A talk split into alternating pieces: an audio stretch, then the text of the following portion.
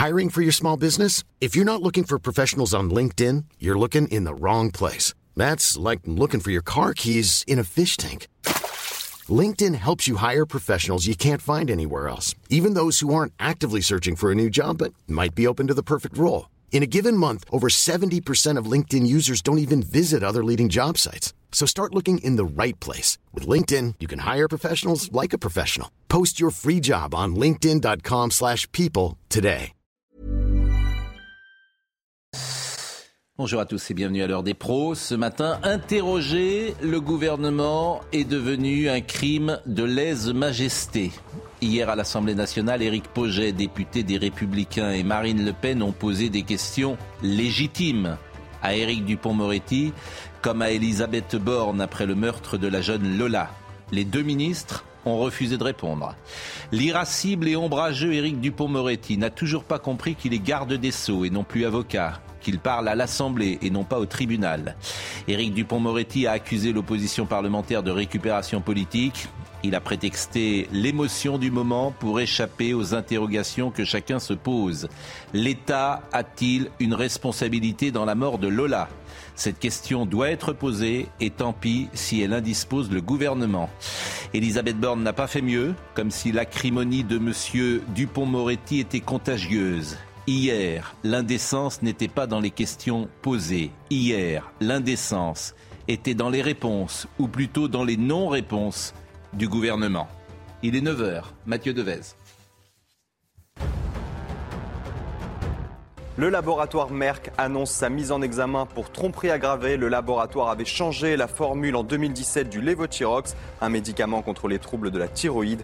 Un changement de formule non signalé dans la notice. Plus de 30 000 patients avaient ensuite affirmé souffrir de maux de tête, d'insomnie ou de vertige. Gérald Darmanin annonce la création d'un office dédié aux violences sur mineurs. Selon le ministre de l'Intérieur, la délinquance et les crimes qui touchent les mineurs sont en augmentation, notamment du fait d'Internet. Le nouvel office créé sera dirigé par la police judiciaire et composé de 30 enquêteurs.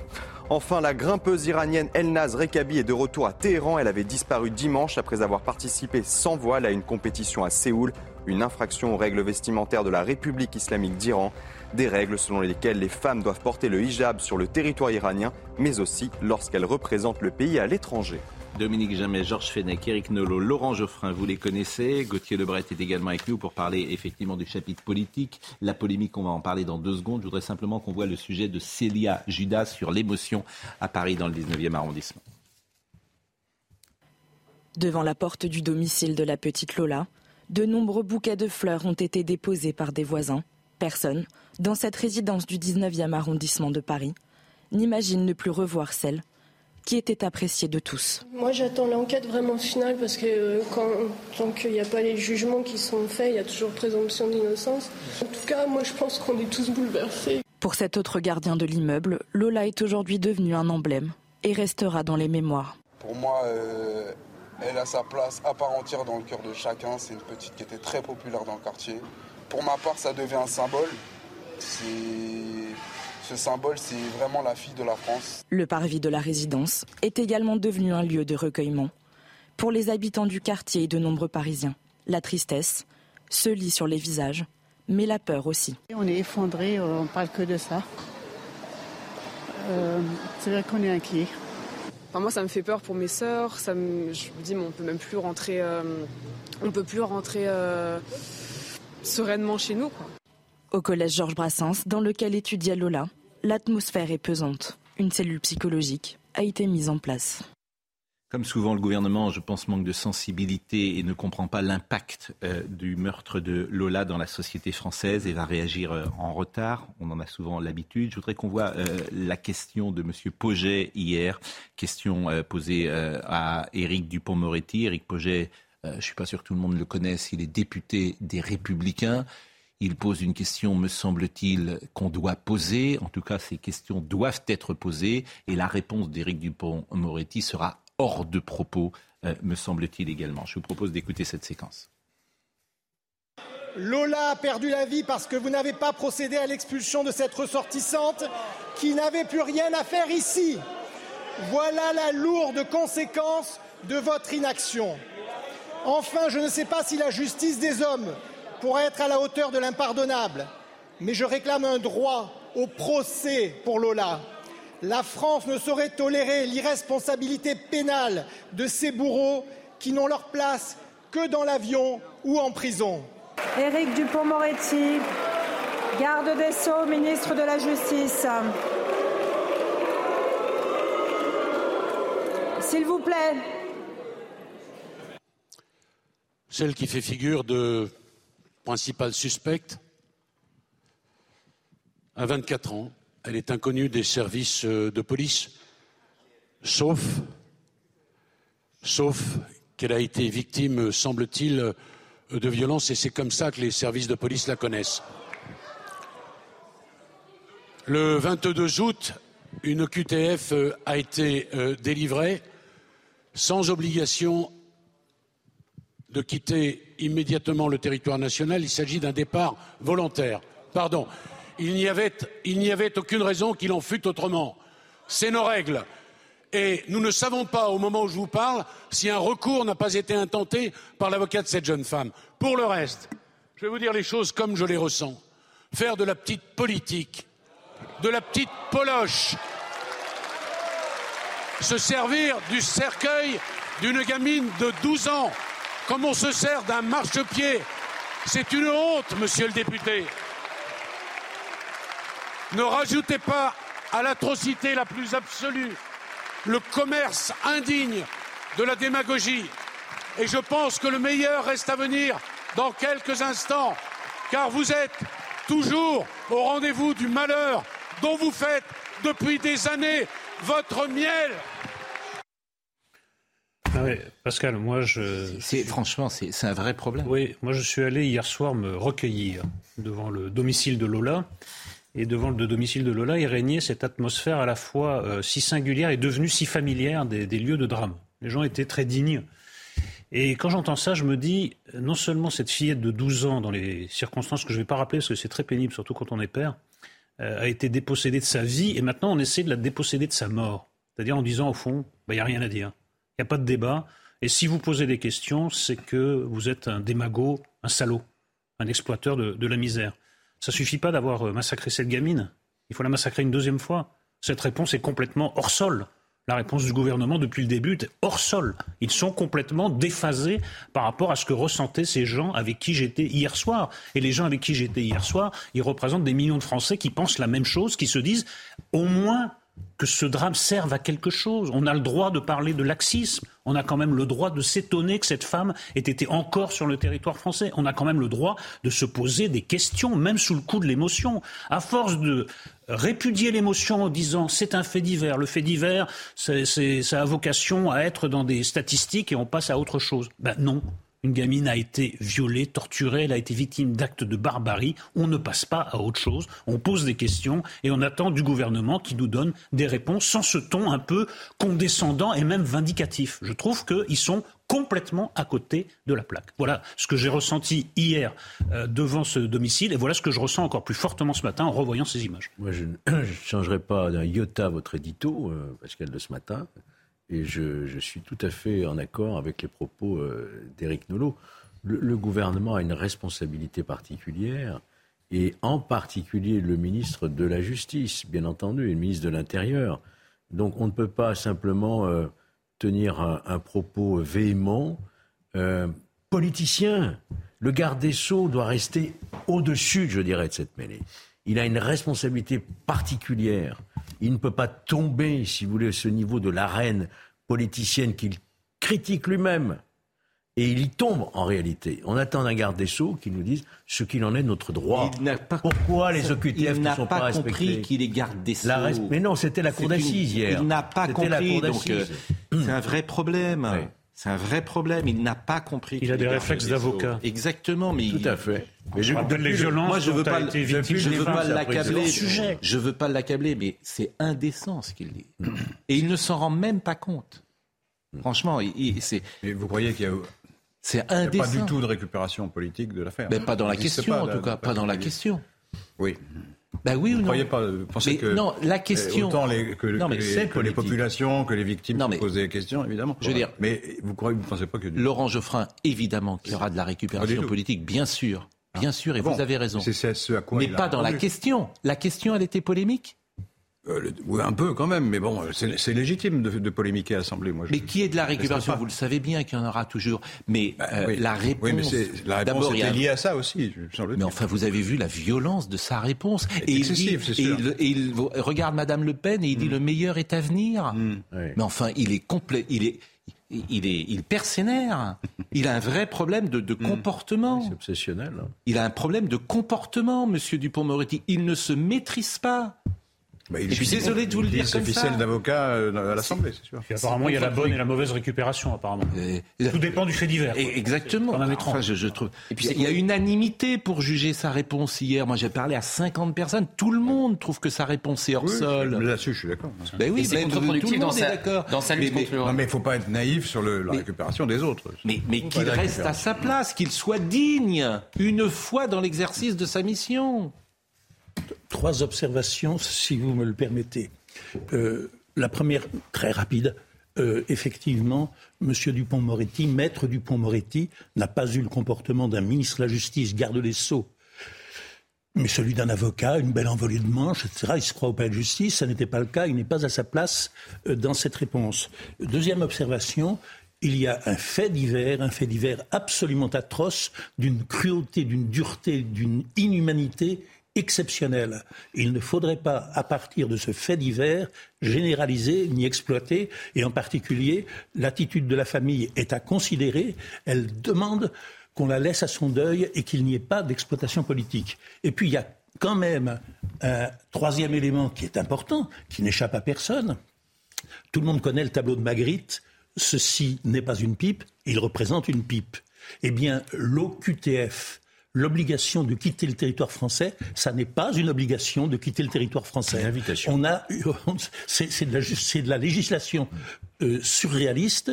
J'entendais tout à l'heure. Oui, mais que- si vous dites ça, euh, Monsieur Dupont-Moretti serait là, il je- dirait mais- récupération politique. mais je lui répondrai. Je lui répondrai. Je crois que c'est M. Ciotti qui a dit euh, la solution, puisqu'on n'arrive pas à expulser du territoire ceux qu'une décision de justice condamne à être expulsés, c'est épouvantable, car euh, soyons réalistes, il y aura 500 000 personnes à mettre, comme vous le proposez, comme le proposait, M. Ciotti, dans des centres de rétention administrative. Donc, on s'autorise du fait que les OQTF ne sont pas appliqués pour dire, Ah ben, puisqu'elles ne sont pas appliquées, on ne les appliquera pas.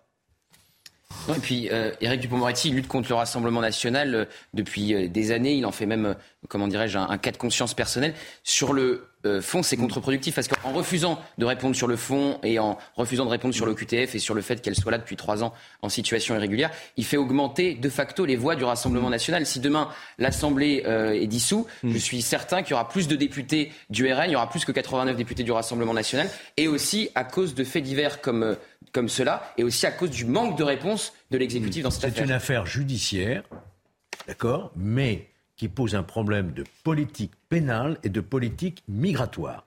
Voilà, c'est indissociable. Non, ça signifie que certains faits divers sont des faits de société. Alors, il faut de arrêter de Je- laisser certains faire le tri entre les bons Je- faits divers Je- et les oui, mauvais faits divers. Mais bien sûr, je disais c'est tout à ça que est tout le monde, je disais que tout le monde avait, euh, comment dire, condamné les propos de euh, Monsieur Dupont-Moretti, sauf Radio France. hein. Écoutez Radio France ce matin, parce qu'évidemment, comme il y avait des questions qui étaient posées par la droite et par Marine Le Pen, écoutez Radio France ce matin. Je vous assure, c'est c'est intéressant. C'est intéressant euh, d'écouter les, les journalistes de Radio France et leur prise de position sur ces sujets-là.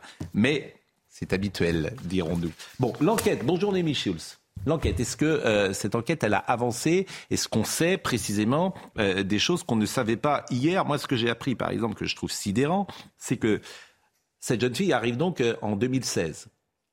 Elle arrive pour être étudiante. Je voudrais savoir ce qu'elle a étudié, pour tout vous dire. Je voudrais savoir dans quelle faculté elle était. Je voudrais savoir si elle a eu des bourses, pourquoi pas. Je voudrais vraiment savoir son parcours universitaire. Pour le moment, c'est silence radio. On n'a pas d'informations. On ne sait pas. Bon. En 2019, le préfet de- du Val-de-Marne Oui. euh, lui interdit Re- refuse de renouveler son titre de, séjour. En 2019. Oui, oui, ça faisait effectivement trois ans qu'elle était. En euh, 2022, situation sur le territoire de France, elle est arrêtée. Bon.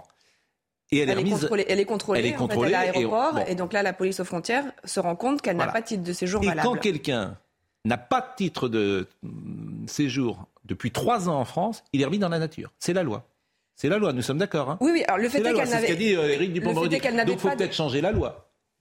Le fait est qu'elle n'avait pas de casier judiciaire. C'est Elle- Non, non, mais attendez. Je, je... Elle n'a pas de casier judiciaire, elle est en, en situation irrégulière. Pascal, je- je- Qu'elle n'ait pas de casier judiciaire, j'ai envie de dire, c'est même pas le Je problème. vous donne les éléments du problème. Après, vous Bah, faites l'analyse. Moi, je vous dis elle est que en, en elle n'avait pas. situation irrégulière. C'est parler La de jeune femme. Oui, mais non. Mais... Non, mais ça, Voyez, non mais Laurent Geoffrin, s'il vous plaît, vous interrompez en permanence Charlotte Dornelas, donc je vous en prie, Je- je c'est le congélateur qui dit au Je réfrigérateur t'es froid. Je ne m'en Donc, pas. Bon, non mais Non, mais juste je vous explique les choses. Après, vous en faites l'analyse que vous voulez. Mais, le fait est qu'il constate qu'elle n'a pas de titre de séjour valable, une obligation. Donc, à ce moment-là, il peut aussi de la, de la, de la, de la police aux frontières euh, le- l'indique au, au- au préfet qui délivre une OQTF, obligation de quitter le territoire français. Et comme elle n'a pas euh, d'antécédents judiciaires, elle n'est pas placée dans un centre de rétention et euh, on lui notifie le fait qu'elle a 30 jours pour quitter le territoire français, ce qu'elle n'a pas fait. qu'elle n'a pas fait. Bon, l'OQTF, je crois que Emmanuel Macron s'était engagé en 2000 100%.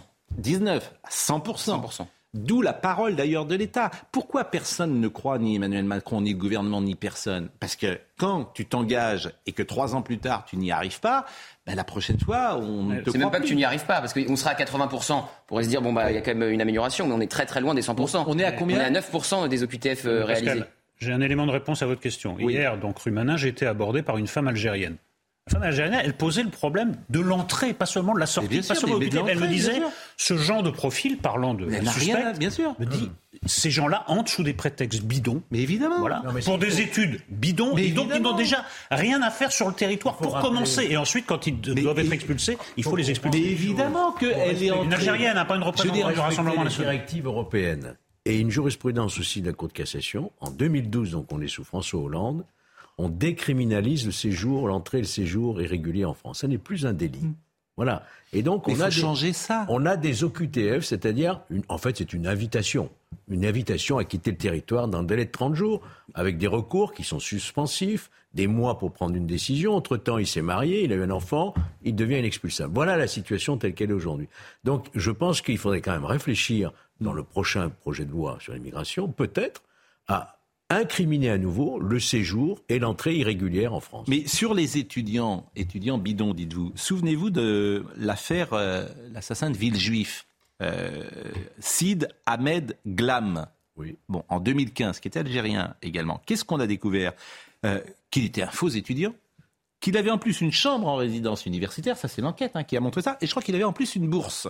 Il avait, alors, pardon, parce que c'est, c'est un peu- euh, il, a, il avait étudié Sidaman Glam. Hein. Il a, pour le coup, il, était, il avait fait des études d'informatique. euh, C'est- bah, écoutez, c'était un faux étudiant. Je suis, je suis désolé de le dire comme ça. C'est- oui, moi, alors, c'est- euh, un Non, non, non, non, c'est, non, non, c'est, non, non, c'est pas, de- pas du tout ça. C'est, c'est ce qu'avait euh, montré euh, l'enquête. Donc moi, depuis le départ, depuis trois jours, je dis, je voudrais Je crois qu'il savoir. n'étudiait plus au moment de, de- de son passage à l'acte, mais qu'il était venu et qu'il a, il a- il avait étudié, il avait En tout dans cas, cette école. jeune femme qui est rentrée, je n'en sais rien. J'attends l'information. Je pense, on m'explique qu'aujourd'hui, elle est euh, dérangée sur le plan psychiatrique, mais elle ne l'était pas euh, lorsqu'elle était étudiante. Donc les gens rentrent en France et il n'y a pas d'études psychologiques, psychiatriques. On, en- on prend n'importe qui en fait. En France, il n'y a pas une étude, il n'y a même pas, euh, je veux dire, un regard sur les étudiants qui entrent en France. Bref, Jamais. bref, le gouvernement reconnaît sa faute, mais la faute est si énorme qu'il ne peut plus la corriger. C'est assez surréaliste. Oui, mais en plus, le ton et la couleur de la réponse, même Madame Borne nous avait habitués à mieux. Même Madame Borne nous avait habitués à mieux. c'est pas à la hauteur de l'événement. Voilà, mais, mais de toute façon, ils sont complètement à côté toujours et tout le temps. Donc euh, c'est assez simple. Et après, tu pédales pour revenir. A Je le dis depuis hier, la seule qui a eu justes, c'est Brigitte Macron. Il a dit on a respecté la loi, le garde des Sceaux. Et Il n'a pas reconnu de faute. Mais Vous a la question de, l'enquête. En fait, maintenant, euh, il ne s'est pas passé grand-chose entre euh, ce qu'on a pu raconter hier et Oui. aujourd'hui. Elle est mise en examen, elle a été placée en détention, elle a été placée à l'isolement, cette jeune femme. Oui, on en parlera évidemment tout à l'heure. notamment pour sa propre sécurité.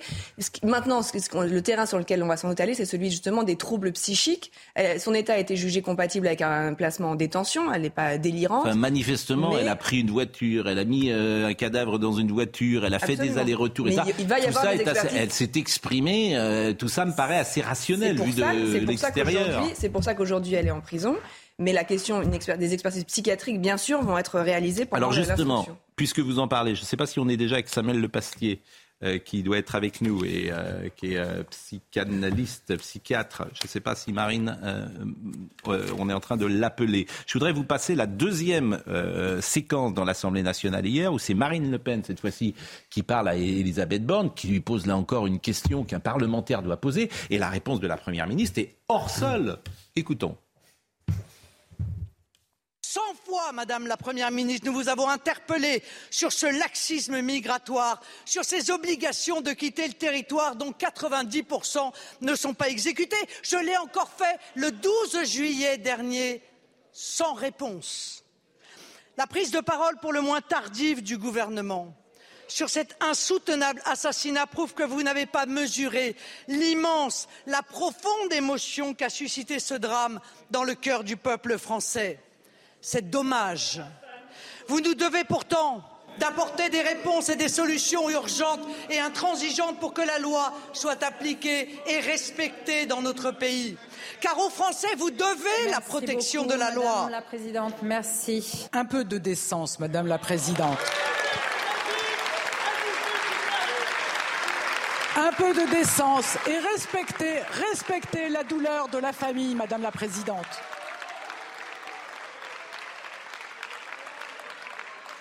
Alors bien sûr, il n'y a pas de mots pour exprimer, la douleur d'une famille face à la perte d'un enfant. Le président de la République a reçu ce matin les parents de Lola et il a pu leur exprimer toute l'émotion et toute la solidarité de la nation. Et je souhaite devant vous, au nom du gouvernement et je pense en notre nom à tous, m'associer à la peine de cette famille, Madame la Présidente. Franchement, les leçons de morale de la Macronie, moi j'en ai assez. Et les leçons de maintien de la Macronie, j'en ai assez. Voilà. tout le monde donne des leçons à tout le monde dans ce genre non, de débat. Non, elle pose une question. Elle pose une question, oui, alors, Marine Le Pen. une question, mais enfin, elle est polémique, vous l'avez bien vu. Mais elle est, mais. Elle est polémique. Mais bien sûr elle est qu'elle est polémique. Elle est, politique. Elle est pas, elle est pas personnellement responsable. Elle est responsable mais, parce que d'ailleurs, d'ailleurs, c'est. Mais c'est comme si moi. Vous je... avez l'air de dire si on appliquait les OQTF, il n'y aurait plus de crimes, mais c'est un peu court. Bah, il n'y aurait pas eu celui-là en tout cas. Oui, il n'y aurait pas celui-là, ça c'est vrai. Bah, euh, oui. oui, mais ça ne suffit pas pour épuiser la question. Mais moi, ce que la, je la reproche. question des OQTF est plus large. Ce que je attendez, je vais terminer. Le, c'est vrai que c'est cette.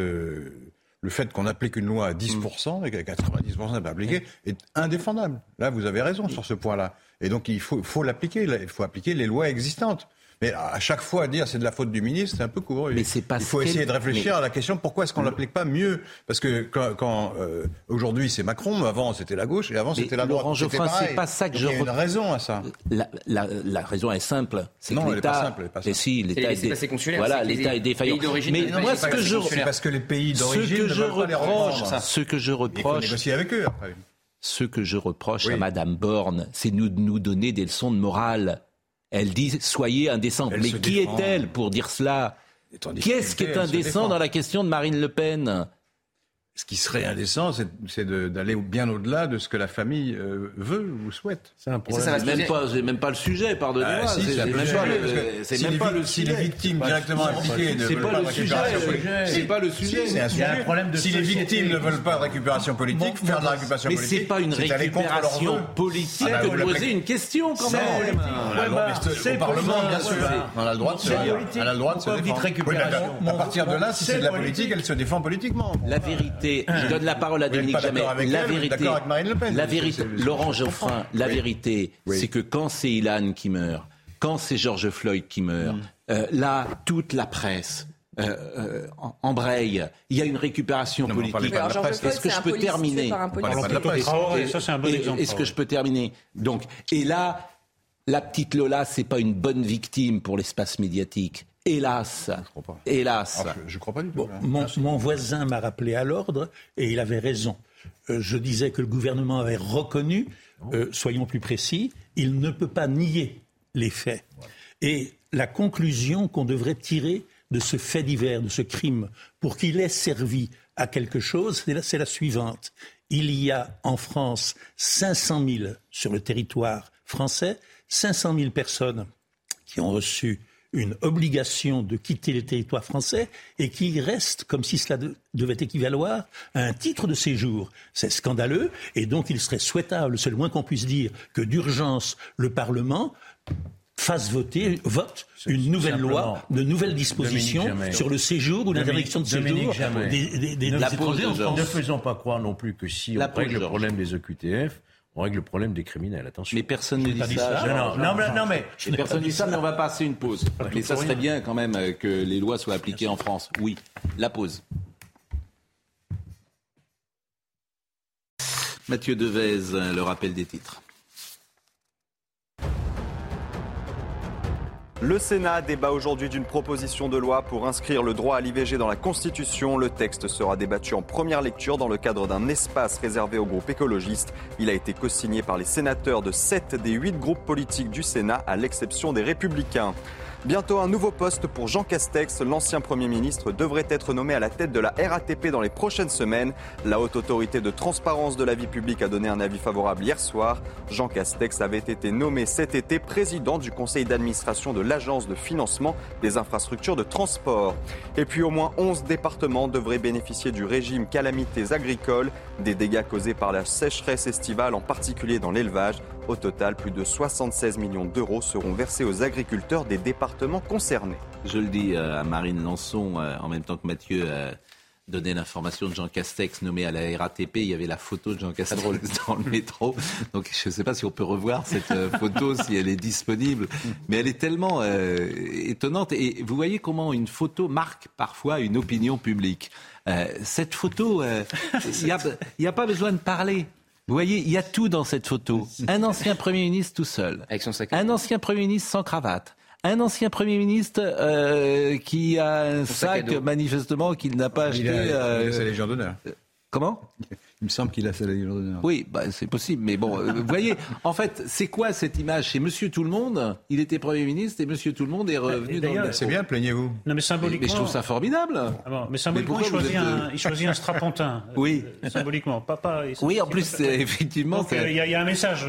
Donc, euh, ça Enfin, sera c'est un beau- et c'est il a été nommé, il a été nommé à, la tête de la RATP. salaire de Premier ministre. Bon, bien. euh, on, termine avec, Ah. euh, euh, comment dire, euh, le climat politique euh, qui Vous vouliez dire vous Oui, parce qu'il y a un rassemblement demain Oui, organisé. là, évidemment, il y aura euh, forcément. Là, les- voilà, parce qu'il y a des degrés dans ce qu'on appelle la récupération politique, Oui. dans ce que le gouvernement appelle la récupération euh, politique. Donc il y a un rassemblement demain organisé par l'Institut pour la justice. L'Institut pour la justice, pour les situer sur l'échiquier politique, ils ont notamment participé à écrire le discours justice euh, d'Éric Zemmour. Et donc Éric Zemmour sera évidemment euh, sur place avec plusieurs cadres de reconquête. Il y aura aussi Jordan Bardella qui va mener une délégation du Rassemblement national. Mais les républicains n'y vont pas puisque la manifestation, ou plutôt le rassemblement, n'a pas l'assentiment de la famille. Marine Le Pen, elle non plus n'y va pas, même si elle a donné eh bien l'autorisation à ses députés d'y aller. Donc forcément, ça va créer effectivement sans doute une polémique puisque la famille ne donne pas son assentiment à ce rassemblement. Famille qui a été reçue, je crois, par le président de la République. Il faut quand même s'arrêter sur le mot de récupération. Ça fait des années que dans l'affaire Adama Traoré,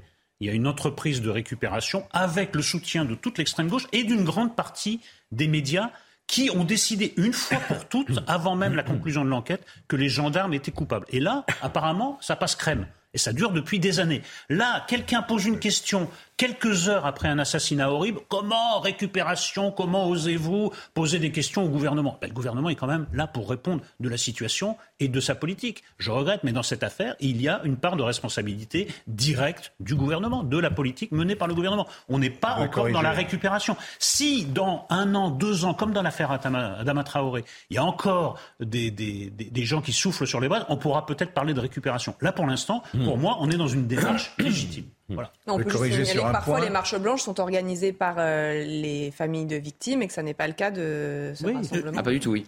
Il y a, il y a quand même. Je voudrais corriger sur un point. Laurent Geoffroy. Ravi, parce que j'ai publié, quand j'étais directeur de Libération, qui est un journal qui est toujours euh, montré du doigt dans ce domaine.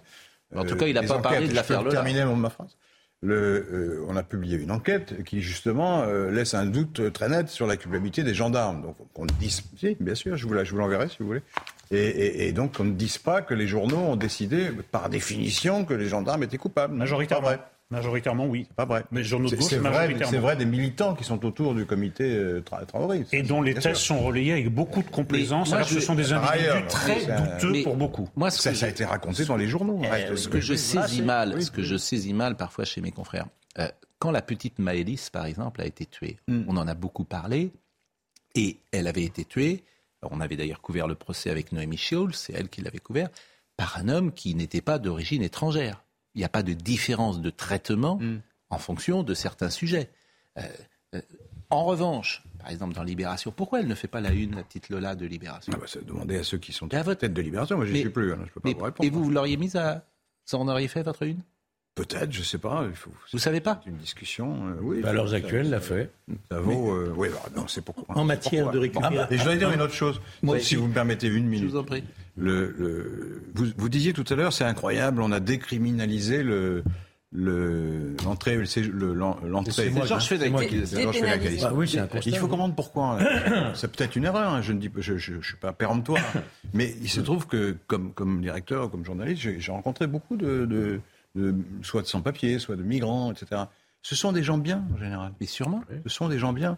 C'est pour ça que, la- que, le- que la- les, les autorités européennes ont estimé Mais j'en- oui. que c'était difficile de les criminaliser simplement parce qu'ils rentrent dans un pays pour essayer d'y travailler honnêtement, la plupart du Oui, temps. illégalement. texte Donc, la- européen. Honnêtement, mais illégalement. Non, mais vous voyez bien, vous voyez bien l'effet pervers du, du discours. C'est que comme il y a un meurtre absolument horrible créé, créé par une, une migrante euh, euh, sans papier, on, on- on applique le même. On dit, bah, ils sont tous dan- dangereux. Quoi. Mais personne C'est pas vrai. Non, mais Ils sont pas- dans personne Non, mais, euh, non, vous l'avez pas dit, je suis d'accord. Personne. Mais on, on va le penser. On va dire, bah, voilà, il en faut moins, comme ça, il y aura moins de délinquance. Laurent Geoffrin, Oui. les, les choses sont simples. Vous vous promenez dans les grandes villes de France. Hmm. Vous ne pouvez plus accueillir aujourd'hui. Mais ça, c'est un autre débat. Mais, non, c'est le Non, mais- débat. c'est- non, parce qu'il y a- y plusieurs débat. débats dans le débat. a- Vous n'avez pas les moyens. Là, on parlait hélas. de délinquance grave, de Vous n'avez pas, euh, mais atroce. vous n'avez pas les moyens, hélas, parce que Mm. vous ne les comment dire, ils ne viennent pas dans des bonnes, bonnes conditions.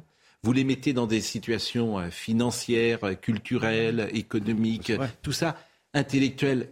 Vous ne pouvez pas prendre euh, en, en compte leurs souffrances, leurs Je malheurs. pense qu'il faut organiser ça beaucoup mieux qu'on ne le fait aujourd'hui. L'organisation, il ne faut pas les accepter aujourd'hui. Euh, tu n'as pas les moyens, hélas. Ça dépend lesquels. Hélas. Alors, effectivement, sauf à. C'était la la- proposition d'Emmanuel Macron de mieux les répartir sur le territoire Oui. et d'envoyer euh, les nouveaux arrivants à la campagne. Ça avait pas plu, Avançons. Euh, Rassemblement avançons parce que Marine Le Pen, a, a- je vous donne la parole tout de suite, mais Marine Le Pen a répondu précisément, elle était un peu en colère, euh, puisqu'elle a le sentiment, qui est vrai avec la Macronie, je l'ai dit la semaine dernière avec Madame Yael Braun-Pivet, on n'a pas le droit de dire un mot. Dès qu'on dit un mot, on est indécent. Mais non, mais, mais c'est vrai. C'est-à-dire que l'autre jour, il y avait ce mot lâche qui avait été dit à Bruno Le Maire. Il en a fait a, des on en a tonnes. déjà parlé, vous savez bien que c'est une insulte euh, d'être lâche. Non, c'est pas une insulte, je suis désolé de vous le dire.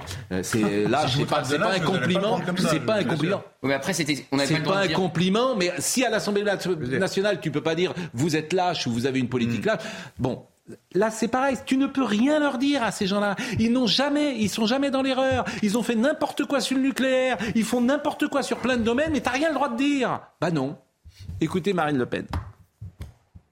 Nous avons le droit, mais nous avons le devoir, euh, nous, opposition et nous, représentants euh, du peuple français, de poser la question au gouvernement. Qu'est-ce que vous comptez enfin faire? Pour faire respecter la loi, pour faire respecter nos frontières, pour faire respecter l'intégrité physique des Français, pour faire respecter la vie de nos enfants. Qu'est-ce que vous comptez enfin faire? Eh bien, plutôt que d'avoir une réponse, j'ai eu une bordée d'injures. Euh, euh, nous avons une bordée d'injures. Mes collègues euh, LR de la part de M. Dupont-Moretti, qui ne sait faire que cela d'ailleurs, et, et moi, une absence totale de réponse, comme d'habitude, de la part de la Première ministre. Ça n'est pas admissible. Qu'est-ce que vous en pensez? Ce qu'elle dit, Laurent Geoffrin. En, en honnêteté intellectuelle, vous avez le droit d'être honnête intellectuellement de temps en temps. hein. Ah, mais je vous en prie. je- je- non seulement vous, vous considérez que lâche, c'est pas une insulte, en plus Ah vous ouais. me prenez pour un, un- Ouais, ouais. un malhonnête. Et, croirait à euh, l'Assemblée. Vous m'insultez, Vraiment. là, vous allez avoir Ouais, une retenue moche. sur Ah, c'était moche. Non, Attention. Non, mais qu'est-ce que vous Non, mais pensez je vais me plaindre à la direction. Qu'est-ce que vous pensez sérieusement de ce qu'elle dit? Mais je crois que Dupont-Moretti s'est mis dans un, mau- un mauvais cas, ça, il n'y a pas de doute. Il, Mais ça, ça- ça- il, il- il lui a ouvert un boulevard, là, oui, c'est vrai. Je comprends pas. Quel est le plan? C'est de, de dire aux Français, eh ben, la loi s'applique pas en fait. Faut pas appliquer la loi. Enfin, certaines lois, d'autres s'appliquent à eux, mais pas, mais pas certaines. Et puis, on va faire quand même monter le Rassemblement national. Est-ce que c'est ça le Oui. plan du gouvernement Oui. Euh, On abandonne les lois et on fait monter le Rassemblement national. Si c'est ça le plan, ça se passe comme prévu. Mais j'ai pas l'impression que Alors, ce soit deux ça. réactions quand même, euh, Monsieur Coquerel et Madame Rousseau. L'affaire de la, de la jeune Lola est un drame épouvantable, un crime épouvantable. Euh, et bien évidemment, euh, il faut que justice soit faite, moins qu'on puisse dire. Mais euh, dans des moments comme ça, euh, vous respectez un peu le deuil de la famille, vous ne faites pas de récupération politique derrière. J'approuve euh, la réponse de Mme Borne sur le côté indécent de cette récupération. Voilà, c'est pas. je sais pas, sais pas chacun, chacun dans ces moments-là doit, mettre de côté des positionnements qui en plus, très franchement, sont je sais pas quoi, sont, une façon de récupérer de manière sordine un, crime épouvantable. Ce meurtre est absolument terrible. Après, euh, la nationalité des personnes qui commettent ce meurtre ne doit donner lieu à aucune espèce de généralisation, faute de quoi nous rejoignons les heures les plus sombres de notre pays et vraiment, je ne veux pas que nous allions là-dessus. C'est ce que fait l'extrême droite aujourd'hui. Ah, il manquait que les heures les plus sombres. on n'avait pas eu ça encore, mais là vraiment, c'est Elle fait une seconde sur euh, Lola et euh, 10 secondes sur euh, la technique du Rassemblement national pour, euh, je la cite, récupérer l'affaire. Bah, j'ai essayé de prendre la parole à Geoffrin, mais ça n'a pas été possible, donc je suis un peu en retard, excusez-moi. mais puisqu'il était question de récupération, on a face à ce genre de drame deux attitudes possibles de la part des familles. Et effectivement, la famille de Traoré, depuis des années, me fait maintenant son fonds de commerce de l'exploitation d'une cause pour le moins douteuse. La famille de la petite Lola, souhaite au contraire qu'on ne trouble pas son deuil. Et je trouve qu'un délai de décence voudrait qu'effectivement, ni de part ni d'autre, on ne politise ou n'exploite les débats très légitimes qui peuvent naître de ce fait divers. Donc, par exemple, le rassemblement de ne me paraît jeudi pas une ne paraît très bonne pas. idée. Eh bien, je peux vous rejoindre. Et, par, et à ce point. Et Pascal, voyez, je- plus je largement, peux vous rejoindre. Je la pense question, pas que ce soit d'ailleurs. Je pense pour tout vous dire que c'est peut-être contre-productif. Marine Le Pen n'y va Et- pas. Voilà. Et elle a autant la question à l'Assemblée nationale est légitime, autant effectivement mettre des gens dans la rue à ce moment alors que le corps n'est même pas enterré. Je ne suis pas sûr que ça me paraisse une bonne euh, Et la question s'était déjà stratégie posée politique. le week-end dernier euh, avec euh, l'hommage de- d'Éric Zemmour à Samuel Paty. La sœur de Samuel Paty euh, a quelque part condamné la récupération politique, dit-elle, qu'a fait euh, Éric Zemmour. Et c'est ce terme aussi, euh, francocide. Vous savez Oui. qu'Éric Zemmour Bien cite sûr. pour parler de l'affaire euh, Paty, enfin pas de l'affaire Paty, du, du drame de la- de Oui. l'affreux assassinat de Samuel Paty. Et pareil pour euh, ce qui s'est passé avec euh, Lola C'est Lebouche, pour ça un que. Mais s'agissant de Samuel Paty, cela fait exactement deux ans. C'est un peu différent. Bien alors sûr, que bien sûr. Mais vous vous souvenez Je crois que c'est pour ça que c'est un fil, c'est-à-dire que des questions peuvent être posées, mais l'instrumentalisation, la récupération, effectivement, lorsqu'il y a des grosses ficelles, ce n'est pas une bonne chose. Et je vous assure, je crois que c'est contre-productif. Vous vous souvenez la- de l'attentat de Marseille Les deux jeunes femmes qui la avaient été euh, tuées à gare Saint-Charles. Eh bien, souvenez-vous que l'auteur était en liberté parce qu'il n'y avait pas de place en centre de rétention. Il faisait Mm. l'objet d'une QTF. Qu'est-ce qui s'est passé? C'était du temps de Gérard Collomb. Le préfet de Lyon, qui était un, un grand préfet d'ailleurs, a sauté immédiatement. A sauté immédiatement. Vous n'aviez pas fait exécuter la rétention et le QTF et cet individu est passé à l'acte. Voyez-vous Là, on se demande d'ailleurs, il n'y a aucune sanction de prise contre personne. hein. C'est Il y a- d'irresponsabilité. Il y a l'irresponsabilité totale. Il n'y a aucun coupable, aucun responsable politique ni administratif. Avec Noémie Schuss, les conditions de détention, je vous propose d'écouter euh, Cédric euh, Boyer. Il était euh, ce matin dans la matinale avec Romain Desarbres et il travaille à Fresnes et il nous précise les conditions d'isolement du principal ou de la principale suspecte. Elle a été placée à l'isolement déjà par rapport à la média- médiatisation des faits euh, pour sa propre sécurité. Donc euh, l'observation, ben, les, les, de surveillance qui sont euh, spécialement formés. Et C'est une affaire très médiatique qui a, choqué euh, tant l'opinion publique que, pas mal de personnes. Donc aujourd'hui, oui, il y, a, des mesures qui sont prises euh, pour garantir sa sécurité et aussi préserver son intégrité physique. Des informations peut-être sur les conditions euh, d'incarcération? Placé à l'isolement, on pourrait euh, imaginer que c'est une, euh, une punition. Alors, l'espèce, là, c'est plutôt une mesure de, protection. D'abord, elle est particulièrement surveillée. On va vérifier qu'elle ne risque pas elle-même d'attenter à, sa vie. Et puis, on la protège effectivement aussi des autres détenus. On sait que c'est souvent le cas hein, dans les affaires de meurtre d'enfants. Nordal Lelandais, par exemple, a passé des années aussi à, l'isolement jusqu'à jusqu'à son procès, jusqu'à ce qu'il parte ensuite en centrale où les conditions sont très différentes. Ça veut dire que vous n'êtes jamais en promenade avec euh, d'autres détenus, vous n'êtes jamais au contact d'autres détenus pour éviter notamment des, des agressions. On sait que euh, souvent les, les- les détenus s'en prennent, ne, ne, euh, supportent pas les, les- les personnes qui s'en sont prises à des enfants. Euh, Georges Fenech, je- on voulait être euh, ce matin avec Samuel Lepastier, qui est psychiatre et psychanalyste, chercheur associé à l'université Sorbonne Paris-Nord. Et j'avais lu ce matin une interview très intéressante dans Le Parisien. Malheureusement, la, euh, la liaison ne marche pas beaucoup, euh, ne marche pas convenablement.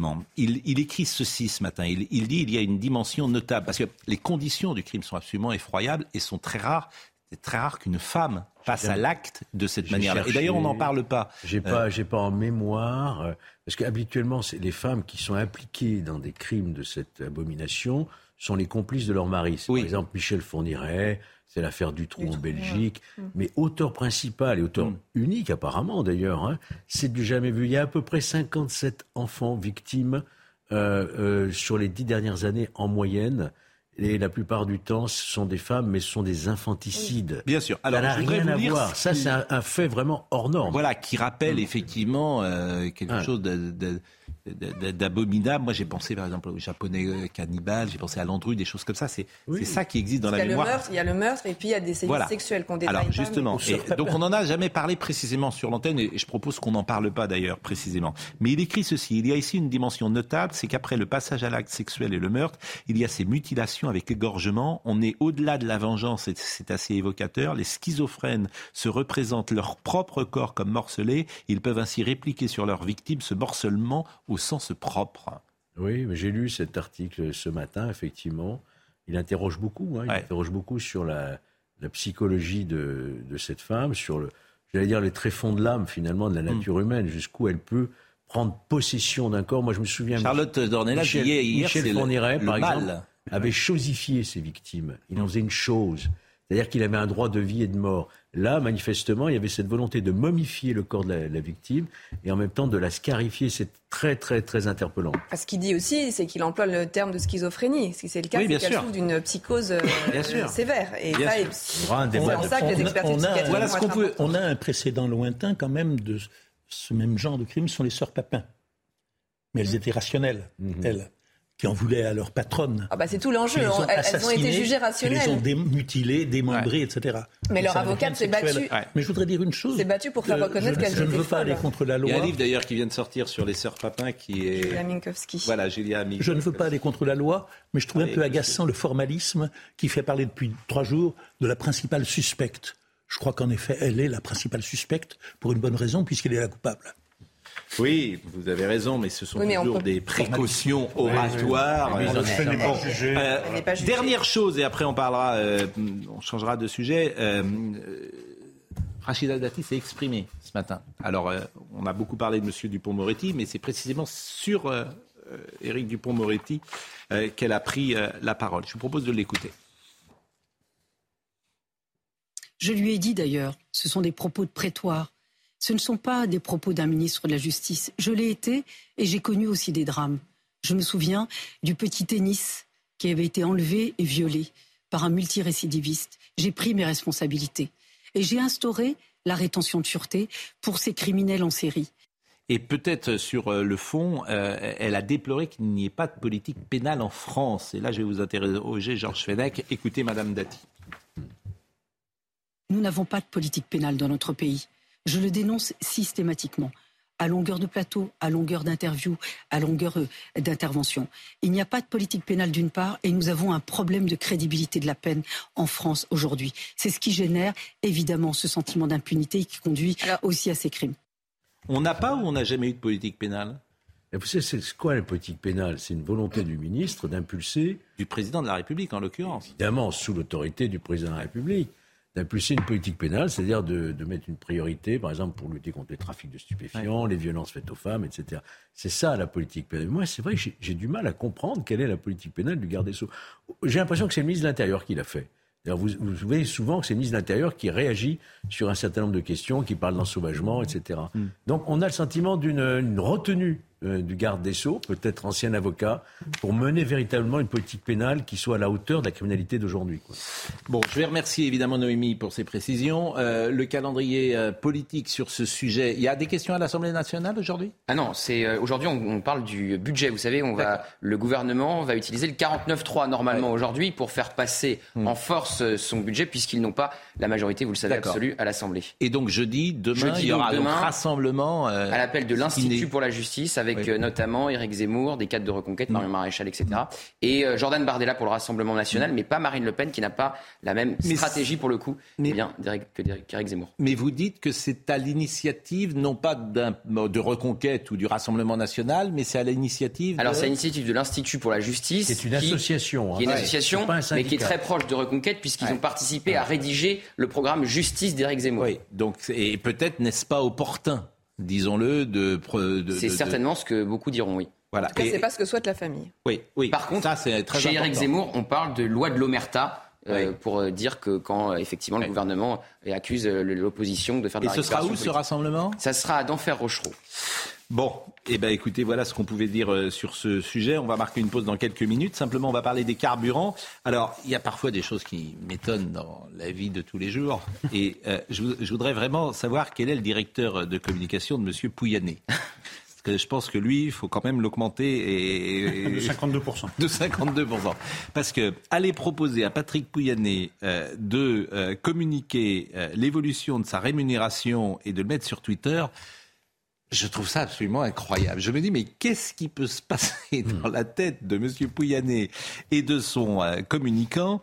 Alors, euh, il, il- a écrit ceci, Monsieur Pouyanné, je suis fatigué de cette accusation de m'être augmenté de 52%. Voici la vraie évolution de ma rémunération depuis 2017. Elle est constante, sauf euh, 2020, car j'ai volontairement amputé mon salaire et ma part variable a normalement baissé avec les résultats de Total Energy. Alors, qu'apprend-on? En 2017, il a quand même gagné 6 millions par an. Donc, en 2018, il a gagné 5 millions 8. En 2019, il a gagné 6 millions 100. Alors c'est vrai qu'en 2020, il a une très mauvaise année parce qu'il a gagné que 3 millions 9. Ça, c'est vraiment dommage. Et il a regagné 5 millions 9 euh, ensuite. Donc, c'est Non, mais d'autant que c'est quand même très... Je vous assure, c'est quand même la étrange. communication. C'est à cause des 50%, c'est pour ça. Ah oui, mais c'est étrange. Vous trouvez pas que c'est étrange? Non, mais il y a la communication et il y a la communication de crise, normalement, qui, qui- qui obéit à des règles particulières. Tandis que là, c'est plutôt euh, la crise de la communication, parce que tout ce qui était un peu des paroles en l'air, on parlait de chiffres, là, ils sont imprimés. C'est-à-dire que tous les utilisateurs de Twitter tombent sur ces chiffres qui, auparavant, euh, ça, ça rentre par une oreille, ça sort par l'autre. Tandis que là, on peut se, reporter à ce tweet en disant, bah, quand même, il est quand même très bien On payé. savait Et qu'il il- gagnait 6 Oui, millions. Mais enfin, euh, après, quel chaque est- fois qu'on voit ça, il, dit, on, il charrie un peu dans les Quel est son négociations, en effet. intérêt? Non, il n'y en a aucun. Si, montrer qu'il avait baissé Montrer que son les salaire. 50% ne sont pas Et que une ça, augmentation les arbitraire. 50%. euh, Voilà. C'est pas ça que les gens vont retirer du tweet, c'est ça Bah, effectivement, quand vous 6 regardez les millions, commentaires en dessous, Non, mais la euh, folie de l'affaire, c'est qu'on ne comprend pas comment les- on peut payer 6 millions un, un PDG de, de Ah bah si, société. mais pourquoi pas ça, C'est ça l'échelle des. Ça salaires aux États-Unis, Mais pourquoi. Mais parce que c'est beaucoup trop. euh. Pourquoi c'est beaucoup aux trop C'est États-Unis, c'est alors 100 fois plus? Mais C'est ça serait quoi le bon salaire Comment? Ça serait quoi le bon salaire? Mais je pense qu'on trouverait un très bon directeur de Total à, à moitié moins ou au quart, il n'y a aucun problème. Vous Avant d'ailleurs, avant, avant. Oui. Hein, vous pensez toujours qu'avant c'était mieux. Oui. Avant, les, les PDG n'étaient pas payés autant. Et pourquoi? Mais pas- parce qu'ils se sont tous mis d'accord pour tous Non, augmenter pas ensemble. du tout. Si, parce que ça, s'appelle la mondialisation, c'est-à-dire qu'il partira ailleurs. C'est comme les joueurs de Mais foot. à mon avis, c'est pas très pareil. grave. C'est exactement pareil grave. que les joueurs de foot. Non, C'est- tout non, à fait une- comparable. J'ai étudié cette question de près. Hmm. D'abord, l'efficacité de l'économie était supérieure quand ils étaient moins payés. Il faut savoir ça. Le taux de croissance, si on mesure le taux de croissance Hmm. comme un indice d'efficacité, dans les années 50-60, le taux de croissance était très supérieur à ce qu'il est Hmm. aujourd'hui, et les PDG étaient payés dix fois moins. Dix fois moins. Donc c'est pas du tout un fait de nature, c'est un fait social. C'est une volonté de, de, de, de suraugmenter. Et pourquoi on a fait ça? C'est parce que les actionnaires étaient énervés par le fait que les PDG de ces groupes-là Hmm. avaient trop d'autonomie. Et ils ont dit on va les payer beaucoup plus cher, comme ça ils feront exactement ce qu'on va leur demander. Et Bon, ça on va s'appelle la gouvernance d'entreprise. Non, on va marquer une pause, c'est terminé. Bon. Bon, je vous dis au revoir. Au revoir, Pascal. Euh, on va, euh, alors, en, en préparant l'émission, j'espère qu'il va être gentil avec lui, parce que notre ami euh, Éric Nolot est un spécialiste des livres, c'est un littéraire. Et, on va, et, et Patrick Sabatier a écrit un roman, La Lettre. Bon, Patrick Sabatier, a priori, c'est pas un écrivain au départ. C'est un écrivain.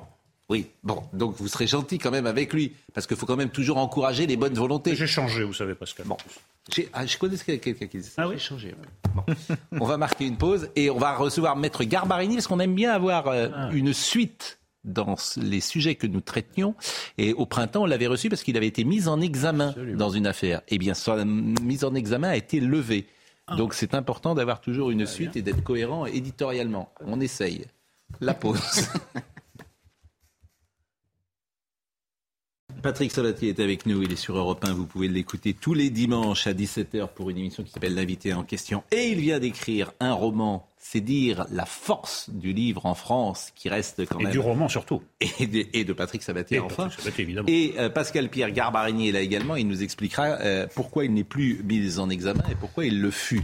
Mais avant cela, Mathieu Devez.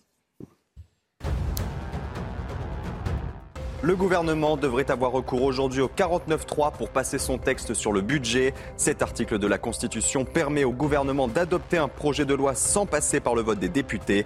Le budget 2023 sera ensuite examiné au Sénat. Le 49.3 pourrait également être utilisé pour faire adopter le projet de budget de la sécurité sociale.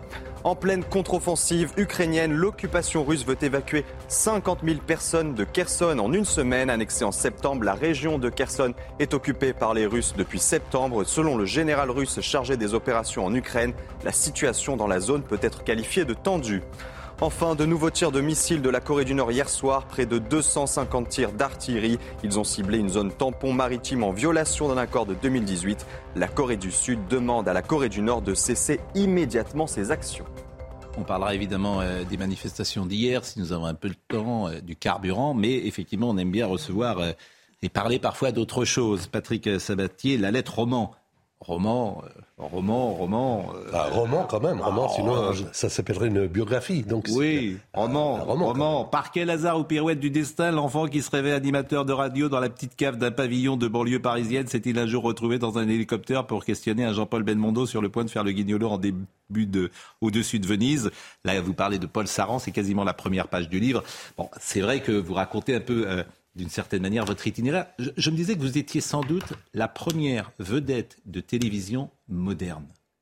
C'est-à-dire que quand, en 75, 76, 77, vous commencez et que vous inventez une émission qui s'appelait Avis de recherche, vous, avez- vous êtes très jeune, vous avez 25 ans? Oui, absolument. Derrière vous, il y a Drucker, il y a Guy Lux, ah bon. Mais vous arrivez dans le PAF à ce moment-là et vous imposez une couleur, un ton qui fait de vous euh, le premier animateur moderne, entre guillemets, après les grands anciens. Là, j'ai mis euh, sur l'antenne ce que j'avais dans la tête. En réalité, je n'ai jamais acheté un concept à l'étranger, comme beaucoup. Euh, D'ailleurs, c'est totalement respectable. Moi, j'avais des idées euh, que je voulais présenter et défendre euh, face au patron. Et vous savez, pour avis de recherche, je suis allé voir le patron de l'époque, qui, s'appelait Jean-Louis Guillot. Et comme bon, il n'avait pas beaucoup de temps à me consacrer, en une minute, je lui ai dit, bah, alors voilà, il y a une photo de classe comme ça. Et puis là, il y a des, des, des personnes qui... Mais que sont-elles devenues d'ailleurs, ces personnes? Et puis il y a une célébrité, on va les retrouver. Il m'a regardé, il m'a dit, et ça peut faire une émission? Je dis, ben, je ne sais pas, mais je, je pense que ça peut marcher. Il m'a dit, feu vert. C'est presque été- de la télé-réalité. Franchement, un, avis de recherche, c'est un concept formidable. Émouvant. Alors, c'est vraiment de la télé. Tu pleures, tu tu- tu tu t'incarnes, tu t'identifies. Tu t'es- c'est formidable. Bah, avis de recherche, c'est le style d'émission qui peut exister sans caméra. C'est-à-dire qu'on peut se retrouver et il se trouve que les caméras sont venues après. Euh, bon, pendant très longtemps, d'ailleurs, l'émission a duré euh, sur l'antenne de TF1. Après, il y a eu d'autres émissions comme Le jeu de la vérité ou Porte-Bonheur, mais c'est vrai qu'avis de recherche, pour moi, Cette manière de top là, là, c'est- aussi la télé à l'ancienne que, pour, pour utiliser le mot anglais, un pitch de 5 secondes et on, tape Oui. dans la main, c'est bon. Est-ce que ça se passe encore comme ça? Non. Évidemment non. Non. Évidemment, aujourd'hui on testerait, on Oui, ferait voilà. des études, il y aurait des gens bien pensants qui nous diraient comment faire. Euh, là, c'était pas, c'est-à-dire on se regardait. euh, vous savez, il a, euh, il a appuyé sur son téléphone sur les touches et puis il a appelé le directeur des variétés de l'époque, euh, Jean-Michel Epp. Je me souviens, et il a dit, euh, vous allez avoir euh, Monsieur, Monsieur comment? Sabatier. Oui. Alors vous allez avoir Monsieur Sabatier dans votre bureau. Et il va vous expliquer une idée. Je pense qu'elle est bonne. Il a raccroché. L'affaire s'est faite. Ça, c'est du boulot. Non, mais je pense que ça Non, se faisait, mais. L'affaire s'est faite en six minutes. Mais oui, mais ça se faisait. euh, euh, D'une certaine manière, on a cette liberté Mmh. ici, sur cette chaîne. Souvent, moi, je dis, on travaille sur cette chaîne comme on travaillait peut-être il y a 30 ou 40 ans, avec une liberté comme ça, grâce à Serge Nedjar. euh, Et on nous laissait le temps. Et, et- et- et je, je trouve que c'est un vrai plaisir euh, de, de pouvoir, et vous en êtes l'incarnation, vous venez ce matin, on parle d'un roman, on peut parler aussi de l'autre actualité euh, qui est la plus forte, donc il y a cette liberté. On parlera évidemment tout à l'heure de votre roman. Mais monsieur Garbarini, j'espère que les téléspectateurs se souviennent de votre passage au printemps. Vous étiez mis en examen, vous êtes avocat à la cour, avocat célèbre euh, et efficace. Pourquoi étiez-vous mis en examen? J'ai été mis en examen, euh, et, bien évidemment, ça a été très douloureux, puisque j'ai été mis en examen dans le cadre d'une une affaire criminelle qui est euh, entre les mains de la GIRS de Marseille, c'est-à-dire la juridiction spécialisée en matière de crime organisé à Marseille, dans une affaire euh, entre guillemets corse, où je défends quelqu'un qui est présenté par l'accusation comme étant un parrain. Et on rappelle son nom Jacques Santoni, que je défends depuis plus qui de... Qui n'est plus en prison aujourd'hui? Qui n'est plus en prison, que, que vous avez réussi à faire sortir. Ce qui ennuie un peu la justice, parce qu'en fait, vous êtes un bon avocat. Je, je, au contraire, elle devrait s'en féliciter qu'il existe. Donc, de comme vous l'avez fait sortir, ils essayent un peu de régler leur compte, si j'ose dire. Ça, je, je, je, ne sais pas. Je voudrais pas que ça. Je voudrais pas dire cela, mais enfin, en tous les cas, en tous les cas, je me suis retrouvé euh, et c'est qui était quand même euh, complètement ahurissant, c'est-à-dire que lorsque euh, cette personne m'a désigné un 11 janvier 2021 sur un dossier qui existait depuis 2018, qui reposait exclusivement sur des sonorisations mmh. et sur des écoutes téléphoniques. Je l'ai défendu. Il ne s'est rien passé. On ne m'a pas empêché de le défendre en disant écoutez, Medgar Barini, c'est un peu gênant. Euh, euh, vous allez avoir à vous expliquer. Je l'ai défendu pendant 17 mois. Je l'ai fait sortir à deux reprises. Et 17 mois plus tard, alors que j'étais d'ailleurs en train de plaider l'affaire du 36 euh, qui est des orfèvres euh, de la canadienne, je ne dis plus le mot viol puisque euh, nos clients ont été acquittés, j'apprends que je suis placé en garde à vue pour ensuite être mis en examen sur les éléments qui existent depuis 17 mois et qui sont connus des juges depuis 2018 et qui reposent uniquement sur des sonorisations. Donc, je ne vous dis pas d'abord la déflagration personnelle, mmh. personnelle, hein, chez moi, à la maison, mes enfants, d'une part, professionnelle, l'atteinte à la réputation. Hein, qui aujourd'hui prendrait un avocat qui est mis en examen? Même pas moi, je le prendrais. Donc, c'est un retentissement qui est très fort. Donc, sur quels éléments? Donc ça, c'était février-mars C'était le 14 juin. C'était juin C'était juin. Et, et euh, Donc ça a été rapide finalement d'enlever cette mise en examen. Oui, parce que, parce que lorsque je, je me retrouve avec un, un, un, cautionnement judiciaire de 50 000 euros Hmm. que, je dois, que je dois payer, je me retrouve avec l'interdiction de communiquer avec tous mes clients, avec lesquels je communiquais depuis 17 mois dans la même affaire. Hmm. Et euh, sur quoi repose-t-elle? On re, se repose sur des sonorisations. Et on, on, on bat en brèche le principe sacro-saint qui est le secret professionnel. Hmm. Encore une fois, le secret professionnel n'appartient pas à l'avocat. Donc ça, c'est un juge d'instruction qui vous avait mis en examen. Qu'est-ce que vous avez fait comme recours? Eh J'ai fait immédiatement ce qu'on appelle donc déjà l'infirmation. La, la, j'ai sollicité l'infirmation de mon contrôle judiciaire que j'ai obtenu mmh. immédiatement. Et ensuite, j'ai demandé la nullité de euh, ma mise en examen. Et qui a décidé? C'est la chambre de l'instruction d'Aix, c'est-à-dire une, une de, donc ce qui veut dire que la justice marche. C'est ce que j'allais vous dire. Mais bien sûr. C'est que mais, la justice marche. Mais la, le second degré marche. Oui. Hein, et, les, les, la chambre de l'instruction, ce sont les censeurs ouais. des juges d'instruction. Vous étiez inquiet ou vous étiez quand même, vous saviez que euh, parce que ça paraissait injuste de l'extérieur ce que vous nous aviez raconté ou en tout cas. Ah, je, je, je, je, ne suis jamais serein. Oui. Je ne suis jamais serein et je, serais bien prétentieux de l'être. Hmm. Mm. Mais en revanche, je, savais que je n'avais rien fait et je, et je savais que c'était une manipulation odieuse. Parce qu'on ne peut pas dire à un avocat qui, qui défend un client, d'accord, que euh, au terme de sonorisation, par exemple, on me reprochait de. Sonorisation, de... c'est des écoutes téléphoniques. Non, c'est des, des micros. Non, c'était des micros qui étaient installés chez lui, ouais. sachant que j'allais chez lui. Rien ne me l'interdit, ouais. mais j'allais chez lui parce qu'il est handicapé. Donc on vous reprochait de lui parler, tout de, simplement. De lui parler, de mmh. chuchoter. C'est-à-dire qu'on me disait que le chuchotement, lorsque je parlais à mon client, lorsque j'ai défendu Yvan Colonna, vous vous doutez bien que je- quand je lui parlais, je lui parlais à l'oreille, parce que c'était des éléments tellement forts, et je me suis dit, Mm. on ne sait jamais.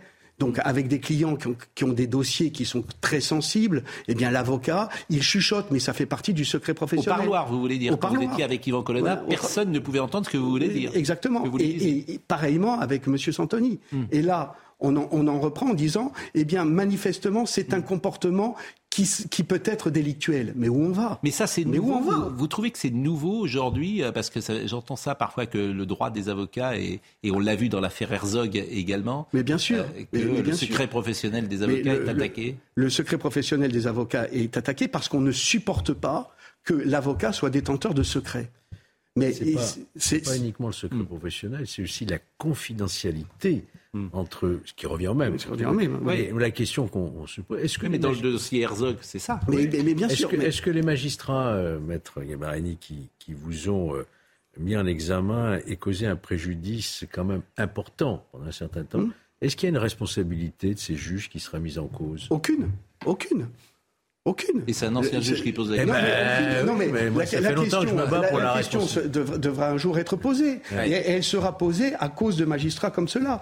Est-ce qu'il ne, il ne Mais faut ce pas magistrat, donné- il va continuer d'instruire euh, Bien- bien la sûr. promu. Donc vous allez vous retrouver face à... Alors, c'est un homme ou une femme, je ne sais pas? C'est c'est deux personnes. Mais Oui, moi, mais alors, je- mais ils vont vouloir, évidemment, eux, ils ont le sentiment d'avoir été humiliés. euh, Leur, euh, leur décision non. a été contredite. Alors, Donc forcément, ça va contaminer le dossier. J'imagine qu'ils vont vouloir, entre guillemets, régler leur compte. Moi, je trouve que ce qui serait juste, c'est qu'ils soient dessaisis. Pourquoi pas? Pourquoi pas Mais la- il y aurait quelque chose de parce que ce sont des hommes, Mais- des mais femmes, et bien évidemment pas que ça va peser dans leur relation. Ils n'ont pas à se sentir humiliés. Oui. Ils ont pris une décision. Hmm. Moi, je n'ai fait que- que- qu'uniquement, avec mes avocats, appliquer la loi. Oui, mais dans le C'est-à-dire rapport que entre- j'ai fait un, rapport- j'ai fait un pourvoi, un, un appel. Oui. Ça a été jugé en appel. Les magistrats ont, ont- ont- ont rendu une décision et la décision m'est favorable. Point. Mettre juste une précision. Dans ce qui vous était reproché, c'est juste les chuchotements ou ils ont quand même retranscrit des phrases qu'ils avaient réussi à voilà. C'est c'est à- très pertinent. entendre. C'est c'est très pertinent. C'est-à-dire que la retranscription est interdite entre un client et un avocat. La retranscription est interdite à partir, sauf, sauf si bien évidemment la, la- la phrase ou en tous les cas les, les retranscriptions qui sont faites permettent de dire qu'il y a une participation de l'avocat à une infraction. Sinon, cela ne doit pas être retranscrit. Et le principe est que rien ne doit être retranscrit puisque on est sous la confidentialité. Bien évidemment, si l'avocat commence à dire qu'il va commettre une infraction, Bien sûr. là, là, c'est la réserve. Mais là, en l'espèce, donc ce sont uniquement des retranscriptions. Et d'ailleurs, non seulement ma mise en examen a été annulée, mais également toutes les sonorisations et toutes les écoutes téléphoniques ont été également annulées, qui se retrouvaient dans le dossier. Donc vous aviez par exemple euh, euh, un, appel téléphonique où on me demande, alors euh, on en est où de la procédure? Est-ce que euh, vous avez fait appel? Maître, il faut faire appel parce que moi j'ai tel souci, etc. Et tout ça est dans le dossier. Est dans le dossier. Donc moi je suis désolé, y compris les chuchotements. Les, les chuchotements, la C'était association de malfaiteurs. hein, Vous étiez mise Oui, en. oui, en plus, Vous étiez excusez mise en examen pour association de Excusez du peu, malfaiteurs. association de malfaiteurs. C'est-à-dire qu'à 58 ans, après 32 ans de bar, Ouais. je me retrouve en association de malfaiteurs dans le crime organisé. Cette histoire m'avait tellement euh, surpris, tellement étonné que je vous avais demandé de venir Et au printemps. Et je trouve intéressant que vous veniez effectivement à l'automne pour qu'il y ait un suivi. J'espère que les téléspectateurs se souviennent de cela et qu'on voit effectivement comment parfois. Mais la question euh, de, de, de M. Fenech est excellente. C'est-à-dire qu'on a le sentiment que la justice, il n'y a, y a jamais de sanction en fait. Il n'y a jamais de sanction. Mais il, est certain que. C'est une forme de sanction puisque le Les- deuxième degré a contesté euh, Les- la décision de la première. Les considérants sont, cinglants, puisque, puisqu'on rappelle le principe aujourd'hui de la confidentialité, du secret professionnel, Mm. des sonorisations, d'une part, et des écoutes téléphoniques. Vous êtes soulagé aujourd'hui, et c'est le principal, parce Ah oui, que je j'imagine que ça a dû peser euh, sur votre... euh, Sur ma vie personnelle et professionnelle. Ah, forcément. Encore une fois. forcément, Parce parce qu'une que- atteinte. à- on- on- on- et encore une fois, je ne suis pas un tapis, on ne s'essuie pas les pieds sur moi. Voilà. Vous connaissiez euh, Éric Dupont-Moretti? Vous avez eu... Ah, très bien, oui, bien sûr. Très bien. Vous avez euh, Ben, j'ai- j'ai- croisé le fer parfois avec lui, Ben, J'ai contre croisé lui? le faire avec lui à plusieurs reprises et puis Oui. j'ai également partagé le banc de la défense avec lui. Avec euh, Yvan Colonna. Avec notamment Yvan Colonna. Comment vous le jugez aujourd'hui euh, comme ministre de la Justice? Ah, Moi, je trouve que c'est un, un ministre de la Justice qui euh, déjà a réussi quelque chose d'exceptionnel, que personne ne, ne parle. Il a réussi plusieurs années de suite à faire augmenter le budget de la justice, ce qui n'était jamais arrivé. Donc je pense que euh, il, faut, il, faut, il faut lui en savoir gré. hein. Je- je- ça, c'est un premier point. Deuxièmement, il connaît les rouages. euh, alors, il connaissait les rouages de la profession, ce qui a été compliqué pour lui au début. Mais je trouve que plus il va et, et justement plus il montre euh, sa, sa personnalité, puisqu'il ne connaissait pas la politique. Et on oublie que quand même le garde des Sceaux, euh, même s'il a une fonction ju- judiciaire, on est quand même dans les rouages de la politique pure avec un gouvernement, etc. Et ça, je trouve qu'il l'apprend très vite. et moi, je trouve, moi, je trouve, et en plus, moi, je trouve que Bah, C'est bien qu'on dise du bien de M. Dupont-Moretti de temps en temps, parce qu'on est souvent à charge. Donc Non, je, mais moi, je je trouve- savais que vous étiez proche de lui, donc c'est bien de rééquilibrer Non, de puis, temps en temps. Moi, et- je, et- je trouve, je trouve encore une fois que, que euh, on ne peut pas aujourd'hui. Je, je comprends qu'il y a du ressenti par rapport à des magistrats qui ont, ont eu peut-être affaire à lui, mais encore une fois, ça c'est derrière. C'est-à-dire, c'est lorsqu'il était avocat. Aujourd'hui, il est garde des sceaux. On va pas juger son, son, son, son job de garde des sceaux à l'aune de ce qu'il a fait comme Hier, avocat. il était très avocat, hier, à l'Assemblée nationale. Oui, j'ai entendu ce que disait euh, euh, l'ancien garde des Sceaux, euh, ma- Madame Dati, mais euh, là encore une fois, euh, il, il, s'est exprimé, euh, je, sur l'affaire Lola. C'est un drame, c'est une tragédie extraordinaire. Euh, je, je, comprends bien évidemment toute la tristesse. Pour autant, il est garde des sceaux. On lui a donné un dossier parce que je suis désolé, là c'est pas très, je, je, désincarne, mais ça reste quand même un dossier. On lui dit qu'il y avait une QTF, c'est-à-dire une interdiction du territoire, comme il l'indique. Il dit, je ne savais, je ne sais, on ne sait même pas s'il y a eu appel ou non. Il répond aux questions. Après, je il pense... fait pas que ça. Je, pense que dans son fort intérieur et, lui-même, il ne peut pas aller plus vite que la musique. Je, sincèrement, et je pense que toutes les mesures seront prises. Hmm. Seront prises. Maintenant, on, le sait tous autour de cette table, le problème en France aujourd'hui, c'est l'application des décisions de justice, notamment en matière de, de, de, comment dirais-je, de droit des étrangers. On le sait tous. Là, ça frappe, et hélas, avec cette tragédie qui va au bout. Le garde des Sceaux a trouvé un bon avocat. Non, mais c'est pour ça que je, c'est bien. On avait été tout à l'heure euh, rude à juste titre, me semble-t-il, mais c'est bien d'entendre une autre voix. Et je sais que vous êtes euh, proche euh, de lui, donc je voulais vous donner euh, la parole. On va parler dans une seconde du livre de Patrick Sabatier. Peut-être un mot sur ces manifestations d'hier. Alors les carburants, visiblement, ça va mieux. Simplement, je voulais vous montrer dans les manifestations d'hier deux images, moi, qui m'ont frappé. D'abord, celle d'un commissaire. Vous attendez l'oreille. C'est un commissaire qui est poursuivi par des manifestants hier et qui dit j'ai peur, j'ai peur. Tendez bien l'oreille parce que vous écoutez euh, ce qui s'est passé hier sur le pavé de Paris.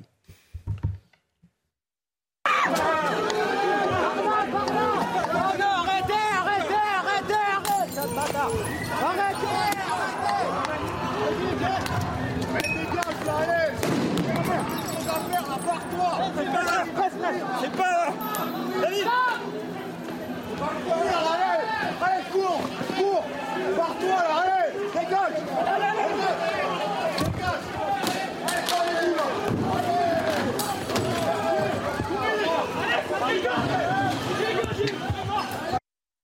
On en parlait déjà hier soir, mais tout ça, c'est très simple à arrêter. C'est très simple. Vous attaquez aux policiers, peine planchée, qu'on définit ensemble, peine planchée importante, dissuasive, qui fait que plus personne n'attaquera un policier. En prison, ferme, pendant 3 ans, 5 ans, 7 ans. Vous attaquez aux policiers, simplement. C'est déjà réprimé. Hein, oui, mais, mais, pas comme je le dis là. Et pareil pour les Black Blocs. Pareil pour les Black Blocs. Là, on va voir euh, une image de Black Bloc avec mm. euh, c'est une concession. Euh... Vous ramener la manifestation d'hier à des Black Blocs, c'est un peu court là. Et je vous dis pas. C'est autre chose quand même. Oui. Bon. On va parler de, littérature dans une seconde, donc soyez gentils. Je vous montre euh, l'image Black Bloc. L'image Black Bloc. Soyez gentil, Monsieur Geoffrin. L'image Black Bloc. Regardez cette image hier d'une concession BMW, je peux la citer, parce que précisément ça fait sens. C'est parce que c'était une concession BM qui a été attaquée.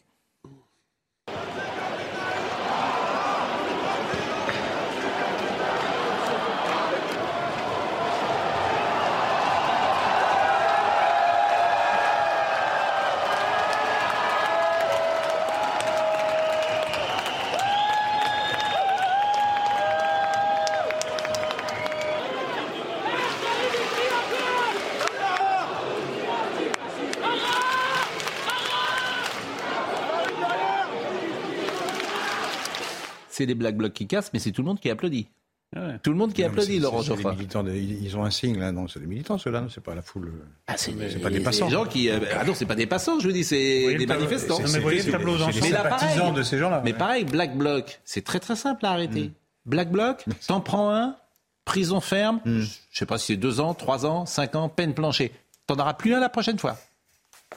Vous croyez pas Allez, chiche. Ça, c'est de la politique. Non, mais voyez bah, ça, c'est de la politique pénale. Hein. Entre les OQTF et les Black Blocs, je ne sais pas si vous seriez meilleur que Dupont-Moretti comme ministre de la Justice. Ah ben, je sais, mais, mais écoutez, il y a une vision. Chiche. On pourrait tenter. Il y a une politique pénale. Il y a une politique pénale. Écoutez, mais qui contestera Ce sont des paroles de bon sens. Patrick Sabatier, qui est Paul Saran bah, Paul Saran, c'est le fils d'Emma. Emma, euh, qui incarne évidemment ma mère. Et c'est surtout, non pas l'histoire de Paul Saran, mais l'histoire de Emma qui est importante. Euh, Emma, euh, elle a des enfants, et puis dont un qui fait de la télévision. Mm. Mais un jour, cet animateur reçoit quelqu'un qui lui donne une lettre. Et cette lettre bah, recèle un secret. Et le secret, c'est que le premier mari de Emma lui a volé son enfant. Et donc, Paul Saran se retrouve avec un frère. Ça, ce sont les piliers de vérité. Alors évidemment, c'est romancé. J'ai voulu avoir une forme de distance pour ne pas être trop impudique. Mais c'est l'histoire de ma famille, c'est l'histoire de cette femme.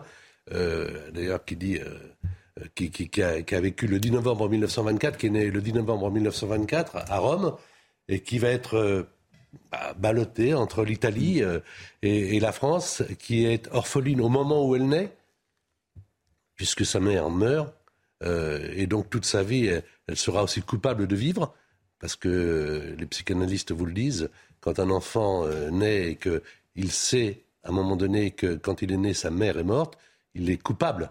Il se sent coupable. Donc euh, cette femme, je la connais bien. Elle a fait partie de ma vie. Je n'aurais pas écrit son histoire si elle avait été encore là. Mais là, je peux me permettre d'écrire son histoire en disant, toute la vie, tu as eu honte, tu t'es tu, euh, tu as gardé le secret, tu as eu tort. Euh, je vais écrire ton histoire. Euh, pourquoi ce besoin d'écrire un, un, roman? Et alors le roman effectivement et il surprendra peut-être beaucoup de gens parce que très bien écrit c'est, je sais pas alors si c'est pas si vous êtes fait aider moi, ou pas voilà on peut moi. parfois les éditeurs peuvent euh, accompagner alors, ça peut alors, exister très clairement ah. j'écris je me fais corriger oui. j'écris je me fais corriger oui. on me conseille oui. mais c'est moi. Bon. Et, et j'en assume la responsabilité. Et ça s'appelle un travail d'éditeur. Voilà. Un éditeur n'est pas un imprimeur. Exactement. Il, voilà, il y a un dialogue voilà. avec, un vrai avec travail Les vrais éditeurs voilà. ont un dialogue avec Exactement. Les et faux là, se contentent de l'imprimer. Au Rocher, ça s'est passé comme ça. Bon. Euh, mais il y a deux livres dans votre livre. Trois livres. Oui, alors. qui dit mieux, qui dit mieux. Trois livres. bon. Non, mais oui, il y a trois bon. livres. Il oui. Il y, a, il, y a, il y, a, le livre surtout qui raconte l'histoire. À travers l'histoire, oui. on commence le 10 novembre 1924 mmh. en Italie, mmh. on arrive jusqu'au siècle avec tout ce qui s'est passé en Italie. Bien sûr. D'ailleurs, l'histoire est incroyable. Elle, 100 ans plus tard, mmh. se passe en Italie ce qui s'était passé dans les années bon. 20. Alors, je vais laisser peut-être euh, le public euh, découvrir l'histoire intime, mais forcément, vous êtes Patrick Sabatier. Euh, vous êtes. Il y a peu de gens qui sont connus en France, sans doute comme vous, qui ont incarné, parce qu'à l'époque, quand vous avez commencé, il y avait trois télés simplement. Tout le monde connaît votre nom, tout le monde connaît votre émission. Aujourd'hui, je ne suis pas sûr que dans 20 ans, Camille Combal, qui est un jeune animateur, on parlera de lui euh, de, de cette manière-là, vous voyez. Donc forcément, les gens vont essayer de trouver euh, ou des anecdotes ou des choses qui vous ressemblent. Euh, alors, il y, y, a un truc qui m'a amusé. Par exemple, c'est pour ça, c'est vraiment très très rigolo. Vous rencontrez Brigitte Bardot. Et alors, vous allez voir, je pense que je vais faire rire le plateau avec ce petit échange. Euh, alors, vous allez à, à, la Madrague, sans doute, et euh, vous vous mettez, vous placez dans euh, la voix de Brigitte Bardot ce dialogue. Vous les trouvez jolis, mes chers? Oui, Percuta Saran, un peu surpris. Et mes chiens, vous les aimez aussi? Oui, euh, énormément. Vous préférez mes chiens ou mes poules? Je sais pas, c'est pareil. Bon, c'est bien. Je, voilà, bien. je vois que tout le monde rit, tout le monde a compris. Bon, oui. évidemment, mais tout le monde oui. le, le, fait. Mais ça, ça c'est l'aspect romanesque. L'aspect oui. vérité, c'est que je suis bien allé à la Madrague, oui. qu'elle m'a bien fait visiter sa maison, et que si Brigitte Bardot euh, regarde cette émission, ah non, elle pourrait. Elle peut pas, parce que là, elle dort. Moi, croyez la... ah, elle dort jusqu'à 9h, 10h, elle dort. Vous, vous mais le soir, la vie de chacun de vos téléspectateurs? Ah bah, euh, bah, Non, mais Brigitte Bardot, je la... ça fait 50 fois que je lui demande d'intervenir chez nous, et elle dit le matin, je me réveille tôt. Ah. Mais elle, je ne désespère pas un soir d'avoir, euh, de l'avoir au, au, téléphone. Bon, Brigitte Bardot, et puis, alors, vous avez les, les grands... Il y a un passage avec Alain Delon, parce que le, le jeu de la vérité, la France s'arrêtait pour voir le jeu de la vérité. Combien vous faisiez de téléspectateurs? Entre 16 et 18 millions. Vous vous rendez compte? 16 Et vous avez eu Coluche dans une chaise bébé. Oui. C'est des émissions mythiques hein, qui ont marqué l'histoire de la tapis, télé. Bon, euh... Tapis, évidemment. À chaque fois qu'on voit Tapis chanter, j'aurais voulu être un artiste chez vous. C'est dans le jeu de la vérité. C'est dans le jeu de la vérité, avec son costume trois pièces. Et Delon? Mais Delon, euh, merci Monsieur Delon, parce oui. que je lui ai proposé l'émission en mai 1984. On a fait l'émission le 11 janvier 1985. Et euh, en mai 1984, il m'a demandé 24 heures pour me dire oui ou non. Et euh, il m'a dit oui. Et jusqu'au mois de novembre, je n'ai pas eu de nouvelles. Je commençais à avoir un peu peur. Donc Hervé Bourges, qui était le patron de l'époque, me disait Vous êtes sûr que vous allez avoir de long Vous êtes vraiment sûr? Et moi, je disais Bah euh, oui. Puis le oui était de plus en plus faible. Et quand j'ai appelé Alain Delon, donc au mois de novembre, à l'occasion de son anniversaire, je lui dis On est toujours d'accord pour euh, l'émission et il m'a dit, quand Alain Delon dit oui, c'est oui. Euh, et il m'a dit, et il m'a dit, rendez-vous le 10 janvier à 19h, j'arriverai de l'étranger, venez me chercher à l'aéroport. On ne s'est plus jamais reparlé. Je suis allé le chercher à l'aéroport. Personnellement Personnellement. Il a fait l'émission. Bravo. Il y a un autre, il y a un autre secret de, Sabatier. Je l'ai défendu de long. Ah. Et il me disait, euh, il me disait bon, euh, il m'appelait Maestro. Il me dit appelez-moi Alain. Je dis Monsieur Delon, euh, etc. Et, et c'était, on avait été convoqué à la, dans un dossier à la police judiciaire et donc il est entendu et euh, c'est une femme qui, qui, nous entendait.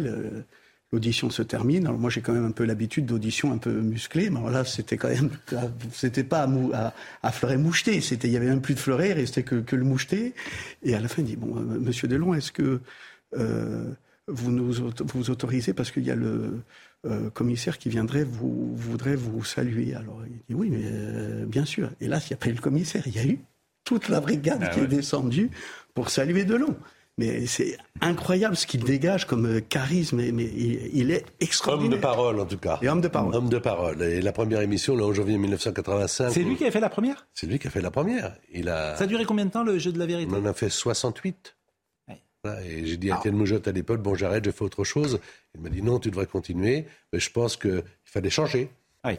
Euh, alors, votre carrière, donc on, découvrira évidemment euh, l'histoire euh, dans, le livre, parce que forcément, il est question, je le répète, de vous. Euh. Il, est, il est vraiment question d'Emma, hein Oui, oui, quoi. On évoquait les... que, non, mais le personnage principal, le personnage principal est féminin, mm. et, et, ce que j'ai voulu dire, mm. j'espère que j'ai réussi, mm. c'est de dire à travers elle à toutes les femmes qui pendant un moment se sont fait maltraiter, parce que le premier mari d'Emma, mon, roman est subjectif, c'est pour ça que c'est un roman, hein, je prends parti, mais le premier mari d'Emma avait la main un peu leste, et ma mère s'était habituée euh, à être maltraitée. Hmm. Quand on perd euh, sa maman au moment où on est, quand on perd son père à l'âge de 8 ans, quand on se marie à l'âge de 19 ans, qu'on est italienne, qu'on ne va pas trop à l'école et que son mari vous tape, on se dit c'est ça la vie. Hmm. Mais Patrick, est-ce qu'il est question de votre autre secret? On avait évoqué, j'avais participé à un jeu très amusant que vous animiez, et il y a eu une éclipse dans votre euh, carrière. Et en général, à la télévision, les éclipses, c'est souvent définitif. C'est très difficile de revenir, même quand on rassemblait 18 millions de personnes. On a un peu l'impression qu'on est jeté et puis que le tour est passé. Et vous êtes parvenu à revenir. Comment on fait? Écoutez, alors moi, je n'ai aucun calcul, je n'ai aucune trajectoire de carrière. À chaque fois que j'avais une idée, je l'ai défendue.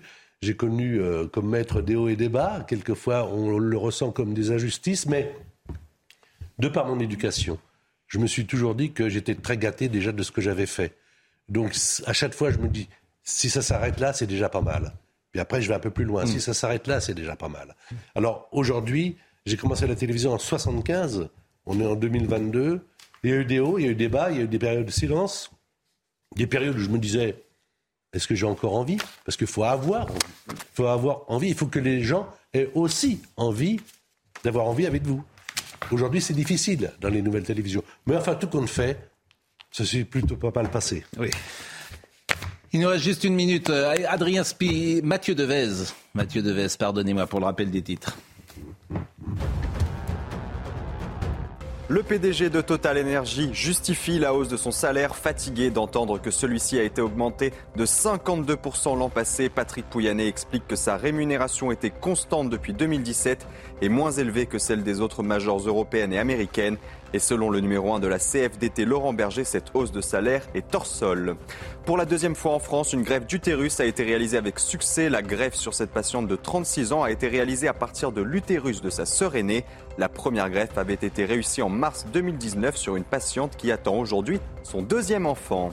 Et puis la Grande Mosquée de Paris célèbre ses 100 ans. Elle a été construite en hommage aux musulmans tombés pour la France lors de la Grande Guerre. Emmanuel Macron sera cet après-midi sur place pour une cérémonie. Le président de la République devrait dévoiler une plaque marquant entre autres la reconnaissance de la République pour ses soldats musulmans. Vous lirez ce roman euh, de Patrick Sabatier, La lettre euh, roman. Vous l'écouterez peut-être sur Europe 1. Et au-delà de ça, bah, nous, ça nous a fait plaisir de vous recevoir parce que vous êtes une figure euh, populaire que les gens connaissent depuis de nombreuses années et qu'ils ont envie, euh, j'imagine, d'écouter.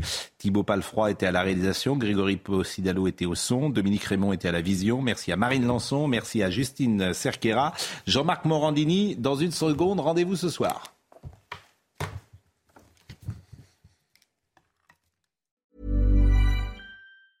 Hey, it's Danny Pellegrino from Everything Iconic. Ready to upgrade your style game without blowing your budget? Check out Quince. They've got all the good stuff shirts and polos, activewear, and fine leather goods, all at 50 to 80% less than other high end brands. And the best part? They're all about safe, ethical, and responsible manufacturing. Get that luxury vibe without the luxury price tag. Hit up quince.com slash upgrade for free shipping and 365 day returns on your next order. That's quince.com slash upgrade.